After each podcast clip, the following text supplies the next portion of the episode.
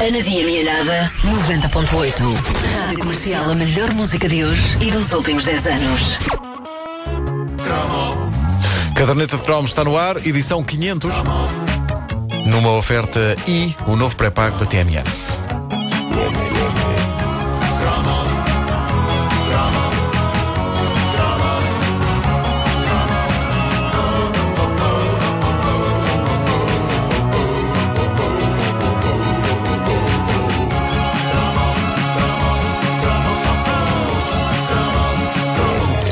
Chegamos ao cromo 500 eh, desta coleção. Um cromo 500 tem de ser celebrado de forma bombástica, numa explosão de luz e cor. Duas coisas ótimas que funcionam sempre em rádio, a luz e a cor. Mas eh, nada melhor para celebrar as coisas de forma bombástica que um dos responsáveis pela parte mais pomposa e eletrónica da banda sonora dos nossos anos de crescimento, Jean-Michel Jarre.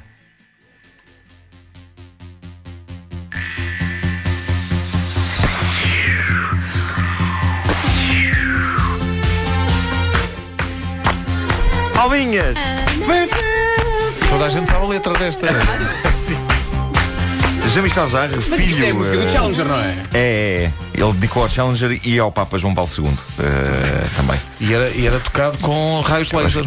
Era, pra- praticamente, praticamente. Era- não, esta não, esta era com o teclado luminoso. Exato. Esta era com o Ah, teclado luminoso. exato, exato, exato. Ah, o filho do mítico compositor e maestro Maurice Jarre, compositor eh, de bandas sonoras clássicas como Lawrence Darabi e Dr. Givago, eh, seguiu as pisadas do pai no que toca a ter uma carreira musical, mas as semelhanças acabavam aí. Jean-Michel, naquilo que deve ter sido uma despesa horrível, não só em instrumentos, mas também no que toca à conta da eletricidade para aqueles pais, ele decidiu tornar-se num mago do sintetizador. E por muito talento que ele tenha, que o tem, eu sempre achei que Jean-Michel Jarre era, eh, acima de tudo, um valente fanfarrão, exibindo toda aquela maquinaria de fazer música como um chunga dos automóveis exibe o seu carro, todo artilhado com a última palavra em tuning. No fundo, boa parte dos discos de Jean-Michel Jarre são verdadeiro tuning musical, porque aquelas melodias funcionavam com muito mais aparato, aliás, com muito menos aparato, mas ele sempre gostou que as, as suas melodias tivessem como que luz de neon por baixo, como os carros do Vin Diesel. No fundo.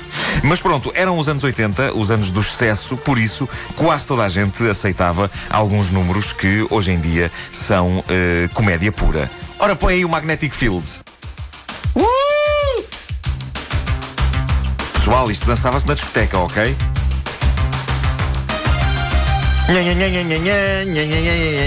Eu lembro-me da RTP ter exibido um concerto de Jean-Michel Jarre. Dançava-se assim como tu fizeste assim, agora. Esta dança que eu fiz. É- Esta dança que eu fiz no fundo era, uma dança à marreta. Eu não parecia o Gonzo. E, o, sim. e o Cocas, quando está a apresentar, que tem assim os braços a mexer. Bom, ah, eu lembro da RTP exibiu um concerto de Jean-Michel Jarre nas docas de Londres, há alguns nos anos 80. Ah, não sei se vocês viram isso, passou à noite uma vez eh, na RTP. Eu fiquei embasbacado com aquilo a vários níveis, porque o espetáculo visual era qualquer coisa de incrível, mas uma das coisas que ele usava era as fachadas dos prédios ali da zona como gigantescas telas de cinema. E uma das coisas que ele projetava lá eram olhos, olhos humanos gigantescos. E eu questionava-me, bolas. Se eu estivesse pacatamente na minha casa, no meu apartamento, e me entrasse um olhão daqueles passar lá dentro, eu primeiro apanhava um susto do catano e depois saía porta fora para aplicar um belo par de bananos no responsável por aquela fantochada. É claro que isso não era fácil. E basta ver qualquer videoclipe de Jean-Michel Jarre. Uma pessoa que lhe quisesse dar um par de bananos tinha de atravessar um mar tão grande de maquinaria, computadores, fios, teclados, que quando chegasse ao pé dele já estava demasiado cansado e desmotivado para lhe bater. Eh, no fundo, no fundo era- não sei se vocês virem alguns eh, espetáculos da Michel Jarre, aquilo parece para aí uma loja tipo Vorta no Media Market. Dá quase vontade de perguntar: desculpa, as torradeiras são onde? Michel, onde é que são as torradeiras? É ali no terceiro corredor à esquerda, ao pé da harpa laser. Bom, ah, Uma das coisas notáveis que fazia parte do número de Jarre era, eh, se vocês bem se lembram, aquela tontice de convencer o público de que era perigoso tocar alguns daqueles instrumentos, nomeadamente eh, uma espécie de piano laser eh, que requeria que ele eh, calçasse, isto é fenomenal, que ele calçasse umas luvas de amianto. E na altura eu era um petis fanático por tecnologia e ficção científica e achava que o tipo era um herói. Eu não só achava que ele era um herói, como Jean-Michel Jarre fazia com que outros músicos da altura parecessem uns cobardes. Por exemplo, quando via na RTP, eh, por exemplo, Pedro Barroso na televisão a cantar Olha a perninha da menina. Nós não temos Não aqui tens- a música, mas toda a gente se lembra Opa, da música. olha a perninha, perninha Eu da pensava, olha a perninha, olha a perninha, mas vê lá se metes as mãos no amianto para mexer nos raios de laser. não, não. É uma guitarrinha e pronto. Tá mal. não, não. Olha, espeta agora aí com o Oxigênio 4. Lembram-se? Tinha pinguins. Entrava o Ivan Drago, não, isso era o Rocky. Isso era o Rocky 4. Era. Enganaste no 4. Pois. É claro que hoje ver as imagens do Jean-Michel Jarre tocar o seu órgão assassino, ou pelo menos potencialmente capaz de decepar mãos, eh, é hilariante. Porque hoje em dia qualquer bom sintetizador ou programa de computador tem aquele tipo de som, ah, sem o risco de uma pessoa morrer ah, para o ter numa composição musical. Eu hoje em dia, se eu ligar o computador, vou lá a um programa, o GarageBand, e pronto. Está lá o som. Está lá o som. E aqui para nós, eu acho que não é só hoje. Eu acho que naquela altura também já havia software que fazia aquilo. Aquilo era show. Ninguém me convence que existiu um instrumento musical capaz de carbonizar um ser humano ou cortá-lo às fatias. Que era o tipo de coisa péssima para se ter em casa. Há pessoas que têm pianos em casa, não é? Imagina, em casa de Michel já devia haver isto.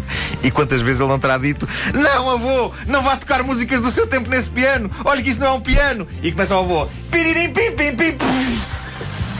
Ah, avô. Que erro. Por outro lado, eh, e quando eh, manejado por alguém com jeitinho, este famoso instrumento laser de Jean-Michel Jarre seria uma ótima maneira de cortar fiambre às fatias. Eh, A pessoa chegava à loja e dizia: Ó Jorge António, queria 250 gramas de fiambre e a tocata e fuga em ré menor de barre.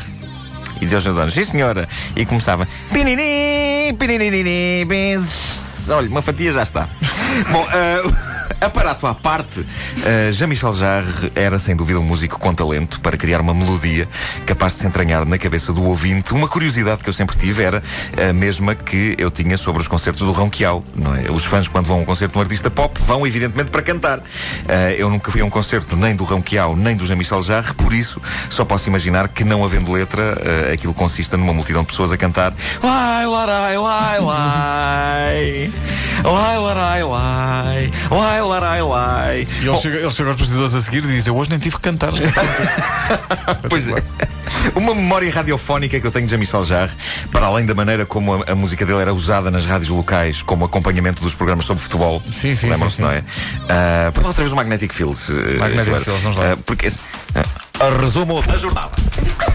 Até o microfone saltou. É, não é, é isto tudo. E agora vamos aos resultados do Totobola. Riopel 1, FAF 3. Mas eu- eu- outra memória radiofónica que eu tenho tem a ver com um programa eh, extraordinário que eu uma vez apanhei numa rádio pirata, não me recordo qual. Um programa eh, especializado em música eletrónica e instrumental. Tudo valia naquela altura. E cujo apresentador falava muito, mas muito perto do microfone. Era assustador, eu nunca mais me esqueci. E era mais ou menos assim: Eh, Ribeiro, prepara-te para subir e descer a via. À boa maneira clássica. Vamos lá então. Está no ar mais uma emissão de Sons. Sons. Sons, que é um programa de música eletrónica e instrumental.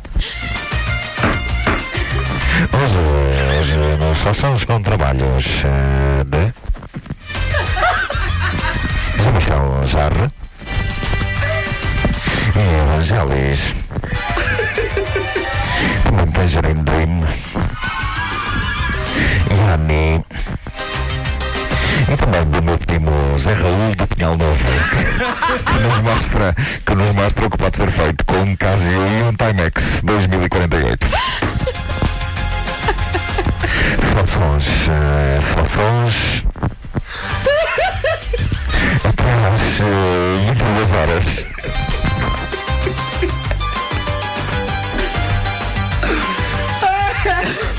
Que fazer xixi. Mas isto, é, mas isto é tão verdade, havia tantos locutores assim. Bom. Eu acho, que, eu acho que ele tinha o microfone na garganta. Ah, ele ele aproximava-se tanto do microfone que o microfone já estava a roçar aqui o, o chamado badalo da garganta. É, pá. Que maravilha. Olha, remetendo para a primeira edição, lembras-te que falaste da, Do Cineteatro Jardim de Ceia. Jardim de Ceia. Recebemos agora do Mário Jorge Branquinho, programador da Casa Municipal da Cultura de Ceia, Que é o Cineteatro. que é o não Cineteatro. Aí está. Um mail a dizer que a Casa da Cultura de Ceia está viva e de boa saúde. Muito bem. E repara que eu estou a ler isto assim. A casa de cultura de ceia está viva e de boa saúde? É o que nos diz o nosso ouvinte. O Branquinho.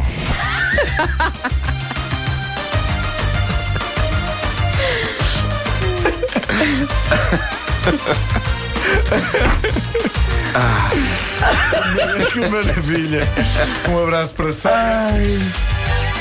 Menos de um minuto para as 10, a caderneta de cromos na rádio comercial é uma oferta e o novo pré-pago da TMA. Grande cromo.